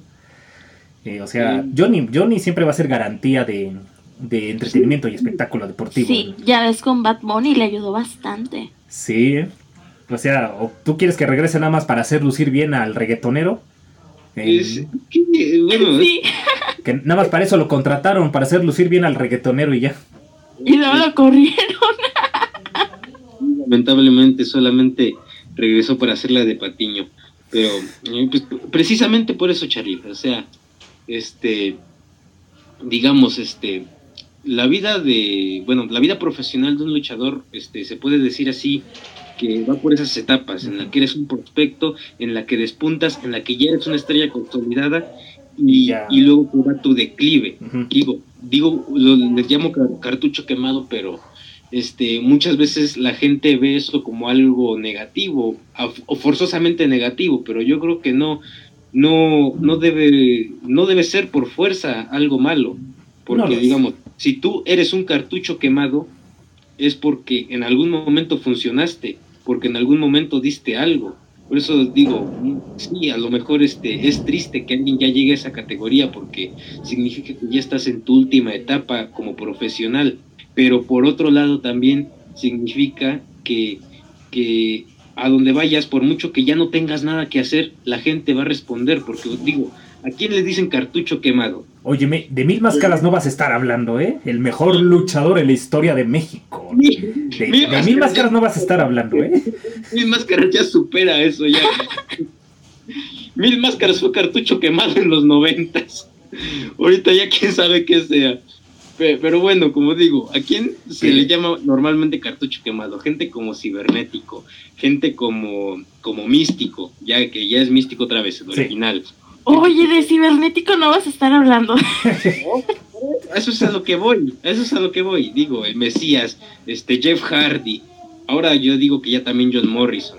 Este, este. No siempre porque El Rayo de Jalisco, Junior. el Rayo de Jalisco Junior, digo, esa gente que digo, a lo mejor ya no tiene nada que hacer en una empresa, ya no tiene nada que hacer en la lucha libre en general, ya hizo todo lo que tenía que hacer, pero de todos modos el nombre vende. Eh, la gente lo va a ver ya no esperando que gane un campeonato, ya no esperando que gane una cabellera, ya no esperando que estelarice un evento magno, ya los va a ver por el simple hecho de que son ellos. Y eso es lo, que no se no piensa la gente cuando habla de esos supuestos cartuchos quemados. Uy, entonces prepárate para infartarte porque te voy a spoilear el evento central, el evento principal de la próxima Triple Manía 30, ¿eh? Prepárate porque te voy a spoilear su evento principal, ¿eh? Va a ser otro póker de haces, pero de cartuchos quemados, como tú dices. Eh, sí, sí, he, oído el rumor, he oído el rumor. Muy bueno. Pero, pues, como te digo, digo, esa gente ya vende solo por el hecho de ser ellos. Y como te digo, por ejemplo, algo que estaba pensando en, en días pasados. ¿Qué tienen en común este Sting? Sting. Jeff Hardy eh, cuando todavía estaba en WWE. ¿Que se este, maquillaban? ¿Que se maquillan? cibernético y Averno. ¿El estilo de lucha? ¿O qué mm. venden? Sting, Jeff Hardy, cibernético y Averno. Que Jeff Hardy del 2009, ¿no? No, Jeff Hardy actual. Ya, actual, actual. Ok, ¿qué tienen? Ah, ya sé para dónde vas, que no hacen nada. ¿Qué tienen en común? Que no hacen nada y no es necesario que haga nada. ¿Y sea, Averno también? Para, no, no, no tanto que no haga nada en el, en el ring, sino que, este, digo, tú, ¿cuál es la necesidad de que Averno a estas alturas regrese al Consejo Mundial de Lucha Libre? Lo único que me demuestra el regreso de Averno a la Arena México es que el CMLL es un fracaso. Sus primeras luchas son un desastre. Sus luchas especiales son un desastre. No le dan oportunidades a buenos talentos. ¿eh? Además de que pánico, Feliciano, hay que actualizarse, par de ancianos, hay que tomar clases de programación, no saben programar una buena cartelera. es, lo es, lo único que te puedo decir de Averno, que su regreso a la catedral, por fanada de la lucha libre, es, que demuestra que el, el CMLL es un fracaso. Eso es pero, bueno, pero verlo de esta forma un poco más objetiva, Charlie. Te digo, ¿de qué te sirve el regreso de Averno al Consejo Mundial de Lucha Libre? ¿De qué te sirve el regreso de Cibernético a la AAA? ¿De qué te sirve este tener a Sting en WWE y de qué te servía antes tener a Jeff Hardy en ah, digo Sting en AEW y de qué te servía antes tener a Jeff Hardy en la WWE? Déjame te lo argumento con cada uno no me sirve en la Arena México pues para traer a... para vivir del pasado. Por, en un resumen, para vivir del pasado. A Cibernético no es la misma cosa, ojo, con Cibernético en AAA no es la misma cosa, sino para hacer fundamentación a los nuevos Vipers Revolution, que es, originalmente iba a ser este, Psicosis, pero sienten que Cibernético también traerá más taquilla, más, más imagen, vendería mejor la imagen de los sí, como un mentor o una introducción, como tú dices. El, el, mismo caso con este Sting, pero con este Darby Allin, con el emo de Darby Allin, y este y Jeff Hardy. Eh, pues de Jeff Hardy ya no sé qué decirte. Mm, yo prefiero a su hermano, a su otro hermano. Pero por eso... A Matt, pero si Matt tampoco hace nada. Pero tiene buen porte, tiene buen, buen gimmick y vende, teniendo un micrófono en mano, ya sabe vender bien, como un tipo Chris Jericho. Es como Chris Jericho, ¿no? Que con solo la pura imagen de cartucho quemado ya, este, ya hace bastante. No sé, yo pienso diferente. este Jeff siempre ha sido como que la cara de los Hardy Boys. Este, y Matt como que no hace nada. O sea, bueno, al menos eso es lo que yo pienso. Sí, eso es lo que te podría decir tanto de, de Sting, de Jeff, de Cibernético y de, de Averno. Pero, pues bueno, vemos eh, las, este, los motivos que me diste para Cibernético y para Sting se van más del lado este, de lo que nos ponen a hacer ya en el producto, en el, espectáculo, su, su, rol dentro de, del show, ¿no? Pero digo en esencia, en esencia de ya un poco más técnico, lo único que hacen ellos cuatro sirven para pura nostalgia. A verlo, como tú dices, vivir del pasado. pura nostalgia. Cibernético, dices, cimentar a los nuevos Vipers. Pero ¿por qué cimienta él a los nuevos Vipers? Porque es el Viper original. Nostalgia al fin y al cabo. Sting, este, este, servir como un mentor para Darby Allin, pero lo mismo que con Cibernético. ¿Por qué? Porque de alguna forma Darby Allin da la imagen de ser un Sting moderno y por eso tener atrás de la Sting, eh, la labor de Sting esencialmente se vuelve pura nostalgia. Jeff Hardy igual en WWE, ¿para qué lo querías? No hacía nada, solamente por el simple... Sí, en WWE lo tenían de Jover. Sí. Y ya. O solamente perdía. De hecho, una pelea de ellos en un Elimination Chamber, del 2018-19, no recuerdo, su lucha fue de 3 segundos. 3 segundos. Ah, caray, no Pensé que fue la reciente lucha entre esta. ¿O cuán? Lacey. Espera, ¿cómo se llama? La reciente lucha de, Natalia y. ¿Y cómo se llama la.? Ay, ya se no, te miento, no fue segundos. Fueron como 10 segundos, 13 segundos, no recuerdo. Sí, 10 segundos. Eh, sí, fueron eso. Pero literal nada más lo tenían para eso. Y ganaba, pero ganaba las 500. Pero con un. con gente X. Y ahí es donde digo, él era una leyenda. Bueno, es una leyenda. ¿Por qué lo traen de Jover? O sea, no. Mm, de cierta manera. Aunque bueno, sí. Tal vez en ese, en ese sentido tienes toda la razón, Mauricio, que con la por imagen de Jeff Hardy ya, ya vende. Ya, ya hay gente que te la compra. Y ya, miren Jeff Hardy, se acuerdan de él. Sí. O sea, y eso es, eso es, eso es lo que eh, me trato de referir yo, que eso es lo que es en esencia un cartucho quemado.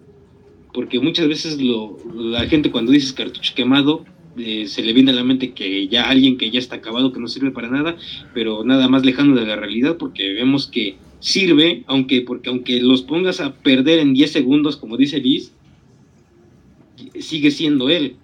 La gente lo sigue comprando y por eso ya están para vender pura nostalgia, pero al fin y al cabo vender, son un producto seguro. Bueno, no sé si has visto las últimas luchas de Averno en el CMLL, pero no, no lo hace tan mal, ¿eh? O sea, solo salió porque tenía problemas directos con Francisco Alonso. Una vez ya muerto el tipo, ya, ya regresa a su casa. Y no, no lo hace mal, ¿eh? Sí, no, no, a ver, es un luchador súper talentoso. Pero como digo, a estas alturas, ¿qué lo vas a poner a hacer? Que sea este, realmente sobresaliente yo diría terminar su. ya darle fin de una vez por todas a su eterna rivalidad con, con Místico.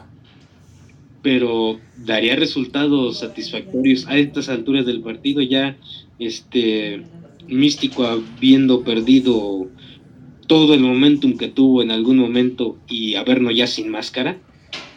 Al menos para ya darle. para hacer lo que WWE no hace con Lesnar y con Reigns ya cerrar ese capítulo, acabar ya ese cuento de una vez por todas y que nunca más en su vida se vuelvan a topar. que es difícil, pero en un sentido contextual narrativo.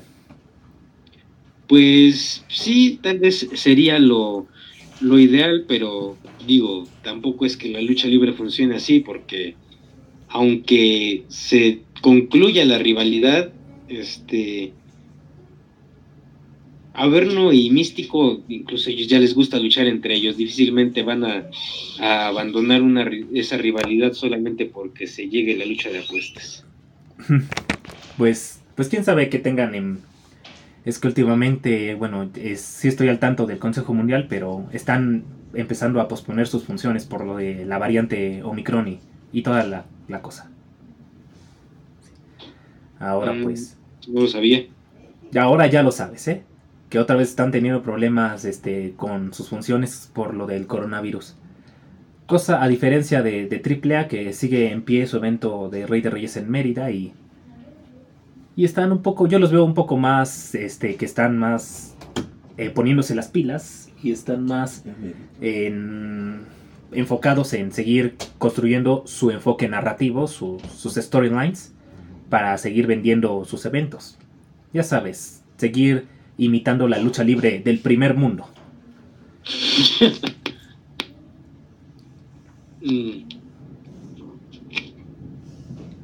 Que no te, no, te, este, ¿No te dio gusto? Me encanta que le da mucha risa. ¿Que, que no les dio gusto la, la, victoria del hijo del vikingo? Ah, eso también. A mí no me gustó. Porque es un enano. es un enano.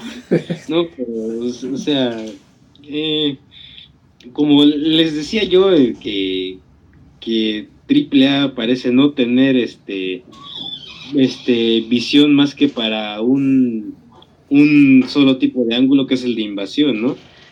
Pero, pues bueno, como dices, copiar tanto a la lucha libre gringa, digo, por fin al menos cambiaron de ángulo, este, nos ofrecieron la, la clásica historia de la coronación del underdog, como en su momento fue WrestleMania 30, este, o WrestleMania no, no, no, la 12 no fue tanto un underdog, pero bueno. O la victoria de Mick Foley que terminó por hundir a la WCW.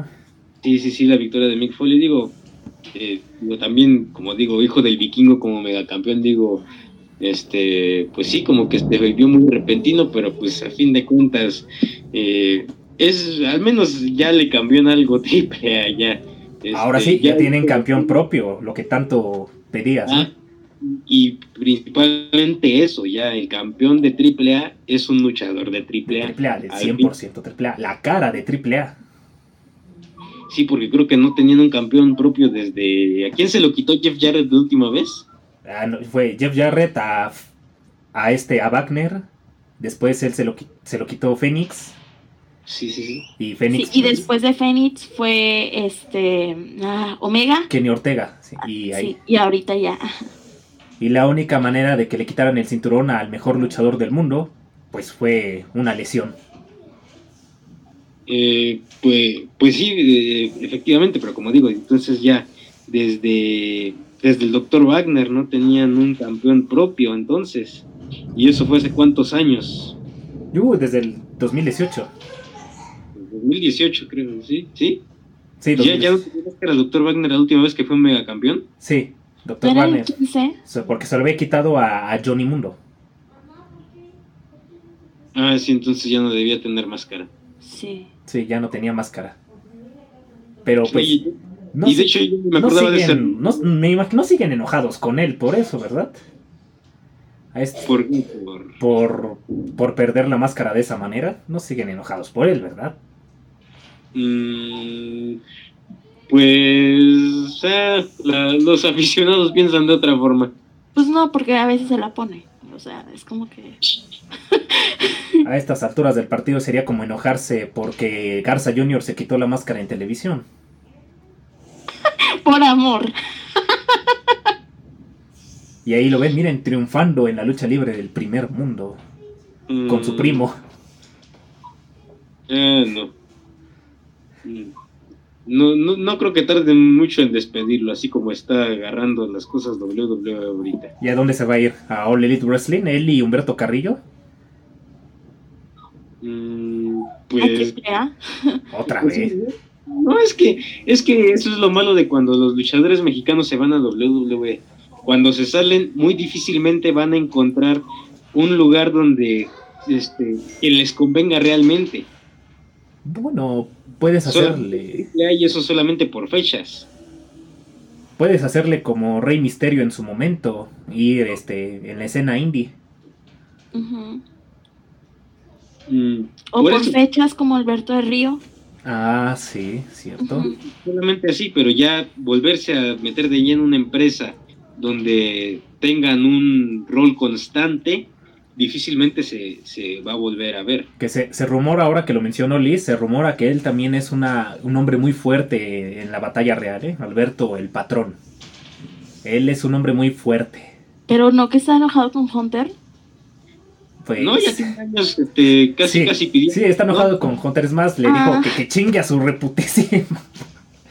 ese, ese para que vea así que chingue a... Sí, sí. Creo que desde que terminó con Page ha estado ya diciendo, ah, no, pues sí, ya me, este, no estaría mal regresar, o sea, como que muy bajita o así. Sí, pero Page, todavía sigue en la... Page también suena fuerte, ¿eh? ¿Verdad?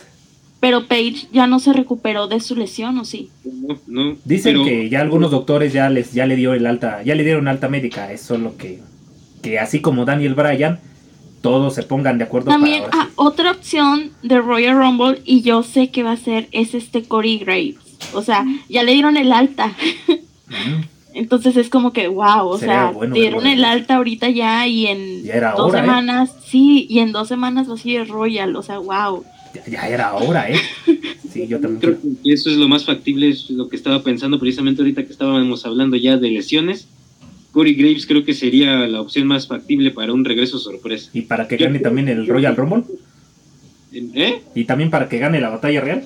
Eh, no, creo que eso obviamente no, digo, como que después de tantos años, ¿cómo crees que Corey Graves le va a hacer frente a Roman Reigns o a Brock Lesnar?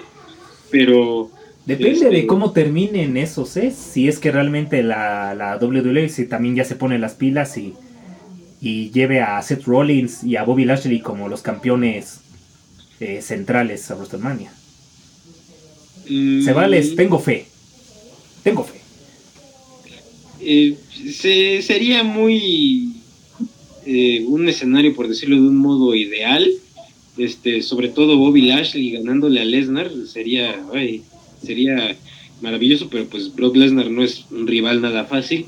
Y, y en cuanto a Seth Rollins, bueno, ya hemos visto que Seth Rollins puede ganarle a Roman Reigns, pero digo, ya son casi dos años de reinado de Roman Reigns digo que, yo digo que tendría que, este, sería triste que perdiera el campeonato en Royal Rumble. Miren, les apuesto lo siguiente, yo apostaría lo siguiente, que esa puerta prohibida sea el loco del asilo.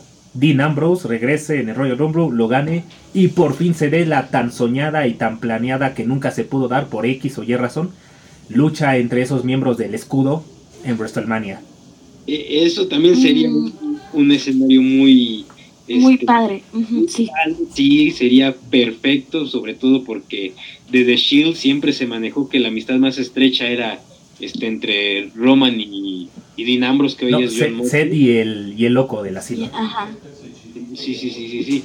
Eh, pero entonces, este, pero como digo, es, ese IW, dudo mucho que, este, digo, la, te, te digo, Charlie, los días en los que estas, este, en lo que estas alianzas eran rentables, lamentablemente quedaron atrás. Hoy sería muy difícil realmente ver este una sorpresa de ese tamaño sin que significara que, John Moxley se, se, va a separar de EW. Si eso pasa sería solamente si John Moxley dijera ya adiós EW, estoy de regreso por completo con WWE. Esa sería la única posibilidad pues quién sabe, a estas alturas ya puedes esperar cualquier cosa de, la WWE. Cualquier, lo que sea, lo que sea que te puedas imaginar. Hasta incluso que, que muera. Pero no para bien, Charlie. Creo que ahorita podemos esperar cualquier cosa de ellos, pero para mal. Mm, sí, pero a fin de cuentas, cualquier cosa, ¿no? Es, yo te lo concluiría así. Podemos esperar cualquier cosa de la WWE para bien o para mal, pero cualquier cosa. Hasta incluso que le pase lo mismo que a la WCW, que muera. Sí, posiblemente, como te digo, ya, este, no creo que muera, pero sí, yo pronostico que por mucho en cinco años vamos a ver un cambio muy grande en WWE en cuanto a, a su directiva. Esperemos, ¿eh? bueno, esperemos. Y bueno, alguno, este, ¿hay alguna otra temática que se nos haya escapado en toda la, la conversación analítica o algo que no hemos visto para de, de las noticias recientes? No, no creo. Salvo que... que Mustafa Ali también pidió su liberación de la... Ah, sí, es cierto. De hecho, la mm. pidió hoy o ayer. Fue hoy, ¿verdad? Sí, sí, hoy. No puede ser, ¿eh? Que, pues ni modo. Tenemos otro miembro en All Elite Wrestling. Sí, señores. ¿eh? Como, como decimos aquí en el contexto de, del wrestling de lucha libre online, un can los despide y el otro can los recoge. Oye, sí, qué chistoso. Pues sí, ¿no? Sí, sí, sí. Y nada de que le va a pasar lo mismo que a la WCW a All Elite Wrestling, porque si así fuera, entonces estaríamos viendo a The Elite todo el tiempo, día, noche, día y noche. Eh, separar, separar el stable y después con un toquecito de dedo volver a reunirse. Sí, no, es muy pronto para de, este, decir que le va a pasar cualquier cosa a All Elite Wrestling, porque incluso aunque hicieran las cosas garrafalmente mal, tienen muchísimo dinero para que este, dijeran que ya puede decirse, puede pronosticarse el futuro de la empresa en estos momentos. Oye, oye, no te niego que también Ted Turner en su momento tenía más dinero que, que Vicente McMahon, pero, pero no creo que All Elite Wrestling cometa los mismos errores que World Championship Wrestling. Digo, ellos no van a contratar, contratar a un escritor como Vince Russo o van a hacer que Elite sea la cara permanente todo 24 por 7 en toda su existencia de, de la empresa o, o, que más que nada que principalmente este metan a un Bad Bunny a ser su campeón máximo. Mm, pues, pues, sí, os digo, un, ya a estas alturas sería ridículo que cometieran un error tan garrafal, pero pues lamentablemente Charlie, con esto, yo creo que es igual de peligroso darle este todo ese trabajo de, de controlar lo que es el aspecto creativo y de programación ah, a los luchadores. No te preocupes, no tenemos ningún Hulk Hogan ahí ni no tenemos ni. Kevin Nash, ni Scott Hall ni Hulk. No tenemos nada de eso ahí en Ole No se preocupen. Yo diría que, sí. ¿Quién? Kenny Omega. No, no, no, no, manches.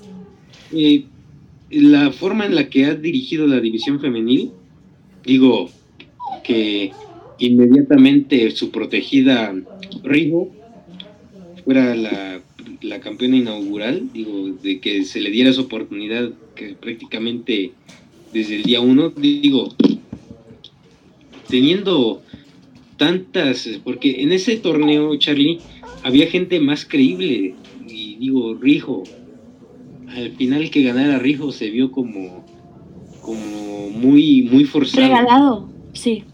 Sí, sí, sí, sí, sí.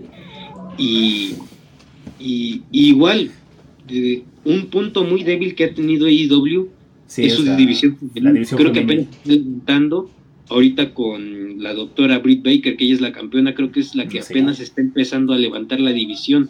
Pero, ¿has visto las luchas últimamente de la división femenina? Sí, por eso. Ajá, están súper chidas. O sea, nada que la WWE te pueda ofrecer. Sí, sí, sí, no. Este, pero, pero sí, a lo que voy es eso, digo, porque algo que me llamó mucho la atención, que es por precisamente por lo que venía esto. Este, tenía la empresa como un año de haberse creado. Que no recuerdo qué lucha fue, que el es que fue muy criticada, que, que fue algo que empezaron a criticar mucho los aficionados de, de, de Estados Unidos más que nada, que, porque bueno, vemos que WWE desde desde el 2015, 2016, ya está dándole un, enfoque más deportivo a las luchas femeniles. Y eso era el punto débil inicialmente de IW. Y, y la gente le, le, criticó mucho esto a Kenny Omega. ¿Sabes cuál fue la respuesta de Kenny Omega? Que el problema era este solamente creativo, no que no se le diera las oportunidades a las luchadoras que debía ser. O sea, si para Kenny Omega, si hay una mala lucha, es cuestión creativa, no porque el luchador no esté capacitado para dar una lucha 100% satisfactoria. O sea, ¿dónde está ese ese este super luchador mesiánico que mucha gente ve en Kenny Omega? Ah, bueno, creo que en todo caso te hace referencia más a los a los John porque que yo recuerde son Matt y Nick Jackson los que tienen más peso eh, y más voz y voto que el mismo Kenny Omega. Haz de cuenta que Kenny Omega solamente es la pura cara magna y el top dog de, de All Elite Wrestling. Que los, que, los luchadores que toman esas decisiones creativas son Cody Rhodes y los John Box. No, de, hecho, Kenny Omega, no sé si todavía, pero cuando empezaba la empresa, él tenía el control creativo de la división femenil en, en, este en concreto, o sea, específicamente Kenny Omega era el que programaba todo lo que iba a ser la división femenil. Mm, esa sí no te la sabía, ¿eh? Ok. Por eso, por eso esa queja de ese nepotismo hacia Rijo, que desde el día uno se le ha, este, se le ha pintado como, como un pilar, cuando digo, Nyla Rose la supera, pesa cuatro veces lo de ella. Lo que, bueno, es que lo que pasa es que desde sus encuentros, es que, después de lo que pasó con, con Jimmy Havoc y, y ya las salidas de varias luchadoras, eh, hay que hay, hay, que comprender que se tuvieron que tomar decisiones muy drásticas debido a esas situaciones extraordinarias. No, pero, o sea, eso ya, ya queda muy aparte, porque aquí lo que estamos hablando es de, bueno, primero te digo, ese nepotismo que siempre ha habido hacia Río, que es muy marcado, que Kenny Omega tiene una fijación por ella muy, muy marcada. Este, hay mucho favoritismo. Y, y sí, como te decía, en un principio las luchas de AEW femeniles, eh, yo las pondría a un lado de lo que era la división femenil de, de las divas, más bien, de 2008, 2007, 2008. Era, era eso y hasta peor porque muchas veces se veían muy, muy mal preparadas las luchadoras. Se veía este, todo muy, los movimientos muy aparatosos, este, los golpes muy mal dados, todo, este, y, y digo, según Kenny Omega le respondía a los aficionados, entonces ustedes qué ideas sugieren para hacerlo mejor, porque para Kenny Omega no era que estuviera programando erróneamente a las luchadoras, no era que le estuviera dando este, oportunidades a las luchadoras que no tenían idea de lo que estaban haciendo en vez de las que verdaderamente podían dar un buen espectáculo, para él era solamente de, ay, a ver, ¿qué historia les inventamos entonces? Ay, a ver qué rivalidad les ponemos entonces. Desde ahí se ve que realmente Kenny Omega no tiene, tiene el talento obviamente, pero una cosa es el talento y otra muy diferente, el criterio Mm, ¿Estás diciendo que él es como el último guerrero de All Elite Wrestling? Posiblemente. ¿O hasta peor? O sea, hasta peor porque aunque sea el último guerrero, tiene una idea de quién, este, de quién puede dar una buena lucha. Ya no tanto de que levante con este, a la gente, pero por lo menos no te mete a alguien que no vaya a aguantar el ritmo, que se vaya a ver mal este, su trabajo. Y y sabe muy bien Último Guerrero que es muy diferente el carisma que, que este, no, no el carisma, sino este, la, la, la habilidad para dar espectáculo, la capacidad de dar espectáculo. El performance. La capacidad de luchar, sabe que es diferente eso, pero parece que Kenny Omega no lo tiene claro. Mira, yo les podría decir que voy a darles, eh, voy a darle el beneficio de la duda y le tendré paciencia y le daré el tiempo que necesite a la división femenil de Elite Wrestling para crecer. Se ve que va por un camino. No sé si siga teniendo Kenny Omega la batuta, pero se ha visto en el último año un cambio muy, muy radical. En, entonces, él ya no tiene la batuta. Eh, pues, posiblemente, porque te digo, se ve muy marcado el cambio. Se ve muy marcado el cambio. Que ahorita, te digo, que ahorita que Britt Baker, desde que Britt Baker viene siendo la campeona, se, ve muy diferente la división femenina. Yo quería que fuese Ibeliz. Ibeliz, ah, Ibeliz, sí, sí, es cierto. Sí, la sicaria. Sí, sí. Sí, sí, sí, sí, sí, Ibeliz, ajá. Bueno, pues bueno, ¿algún otro, algún otro dato o algo que no nos hemos enterado? No, no, no creo. Muy bien, bueno, pues, pues con esto damos por concluido esta emisión especial de qué está pasando con NXT y la previa a la Royal Rumble del año 2022. Apuesto que va a ganar Dean Ambrose en su regreso y se va a enfrentar a Seth Rollins para WrestleMania. ¿eh? Tengo fe, como dice el Toreto, yo tengo fe. Sí. Pero bueno, no lo sabríamos hasta el 29 de enero.